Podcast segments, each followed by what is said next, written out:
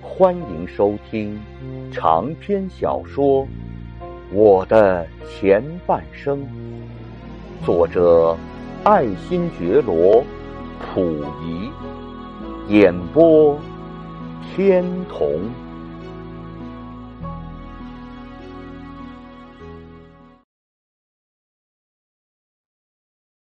我母亲的性格是活泼快乐的。见了人也很会交际，吃喝穿戴都很奢华，而淳王府则是一个极其古板正经的老家庭。例如，不但醇亲王是世袭罔替，就是他家中用的仆从也无一不是父死子袭，甚至家中的厨师也全是子子孙孙世袭不断的。铁帽子大师傅，所以他家所做的饭菜简直坏的使人难以下咽。因此，我母亲乍一来到淳王府，第一个不满意的就是伙食太不讲究。他曾向我弟弟谈过这样一段他婚后的回忆，说：“这乍一进这王府的门啊。”和你阿玛第一次在一个桌上吃饭时，就差一点使我哭出声来。事派倒不小，有几个太监在伺候着开饭，都穿着袍褂，挽着白袖头，规规矩矩的奔走着。可是当端上菜来的时候，却使我吃了一惊。原来那些衣冠楚楚的太监，个个都是大烟鬼。满脸的烟灰气还不算，更把他们那藏满污垢的黑黄色手指甲在菜汤中涮来洗去。据说呀，这些菜还是从饭馆子中叫来的呢。你阿玛却是狼吞虎咽的在吃着，我真是一看到那种情形，肚子就饱。所以。我的母亲过了些日子，便自己另立了一个精美的小厨房。我父亲对此当然是没有什么异议，可是我祖母则对于这样的儿媳颇感到不满。到我母亲死的那一天，祖母便立时把那个小厨房明令解散，驱逐出府了。还听太监们说，我父亲在当上摄政王时，曾把所得的亲王俸禄装在了一个大躺箱内。当时人们都把那个叫做十万箱。不料这满满一箱的白银，不多时候便被我母亲花光了。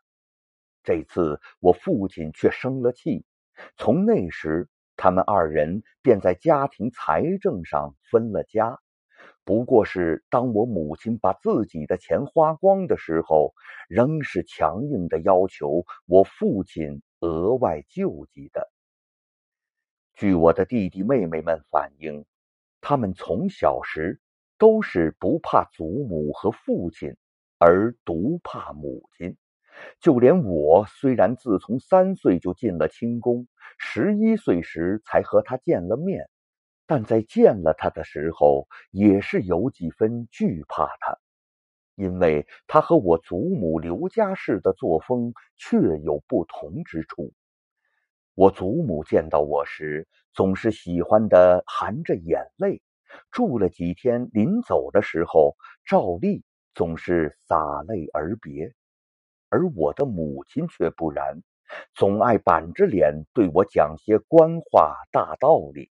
后来甚至和光绪的妃互相勾结，各使其心腹太监，通过当时北京步兵统领衙门内的右翼总兵袁德亮，拿出不少的财宝金银，打算买通奉天系的一些要人，利用他们。来做颠覆民国、再次复辟的迷梦。当然，这些钱财不是入到太监的腰包中，就是落到袁德亮的手里。可是我母亲却不可一世的非常得意。听说有一次，我弟弟看到他那鬼鬼祟祟的情形，曾问他和太监在商量什么事儿。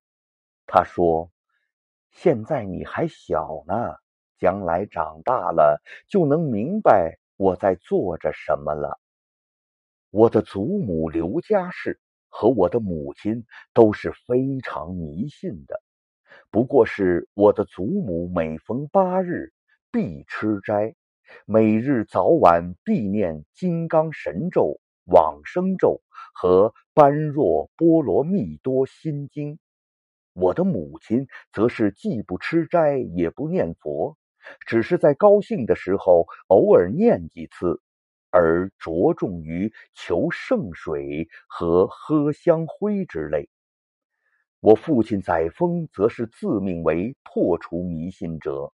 也曾驱逐过给我祖母看病的巫婆，也曾面色苍白的把府中花园内的刺猬一脚踢落在小河之中。可是他逢年按节都从未缺过向天地祖宗、十方神邸的烧香膜拜，并且还因为他的生日是阴历正月初五，有人就把初五。叫做破五，他就老大的不高兴，于是他就在正月初五的那一篇日历上贴上红纸，上写“福寿”二字。